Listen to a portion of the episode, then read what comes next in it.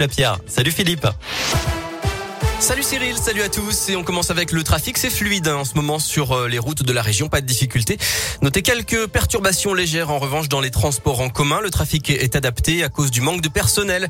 En raison du Covid, c'est le cas notamment à la SNCF en Auvergne entre Clermont-Ferrand, Brioude et Le Puy-en-Velay.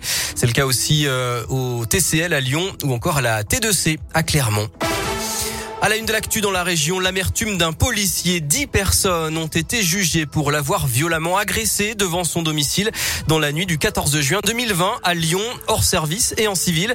Il rentrait d'une soirée avec sa compagne et il avait été frappé à coups de poing, de pied et de barres métalliques. Il avait subi 45 jours d'ITT avec une triple fracture à la cheville.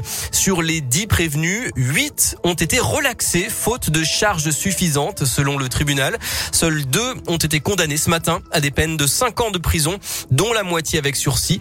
Deux mineurs soupçonnés d'avoir provoqué l'altercation et d'avoir rameuté le groupe doivent comparaître euh, jeudi devant le tribunal pour enfants. Trois ans de prison et 45 000 euros d'amende, c'est la peine encourue par un homme soupçonné d'avoir tiré sur des chats à la carabine. On en a déjà parlé sur Radio Scoop. L'enquête de gendarmerie avait démarré fin décembre pour des tirs de plomb à Rérieux dans l'Ain. En deux ans, une dizaine de chats domestiques ont été ciblés.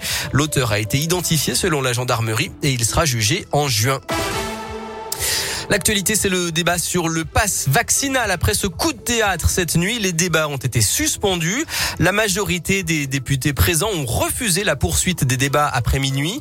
Mais le gouvernement ne lâche rien. Il dit viser un calendrier au plus près de ce qui était prévu pour l'entrée en vigueur du pass vaccinal, à savoir le 15 janvier. En Auvergne-Rhône-Alpes, neuf patients ont dû être transférés vers des hôpitaux d'autres régions la semaine dernière. Le plan blanc est maintenu au moins jusqu'au 10 janvier et puis les stations de ski se disent satisfaites de la fréquentation pendant les vacances de Noël.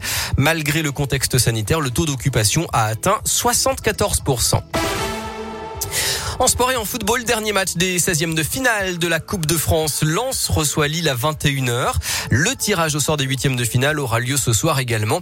Dernier club de la région en lice, l'AS Saint-Etienne qui va être fixé. En tennis, c'est terminé pour l'équipe de France au tournoi de l'ATP Cup. Les Bleus ont perdu contre l'Italie 3-0 après avoir déjà perdu contre la Russie dimanche. Le jackpot dormait dans leur placard. Pour Noël, un couple australien a retrouvé un ticket à gratter dans son placard selon le site tiragegagnant.com. Ça faisait au moins deux ans qu'il était là sans que personne ne le remarque. Au grattage, 100 000 dollars australiens, un peu plus de 64 000 euros. La météo pour terminer, une douceur exceptionnelle cet après-midi avec des pics à 16 degrés à Saint-Etienne et Roanne, 12 à 15 degrés dans le reste de la région. La pluie arrive en fin de journée. Demain, ce sera plutôt ensoleillé mais beaucoup plus frais entre 2 et 6 degrés. À tout à l'heure.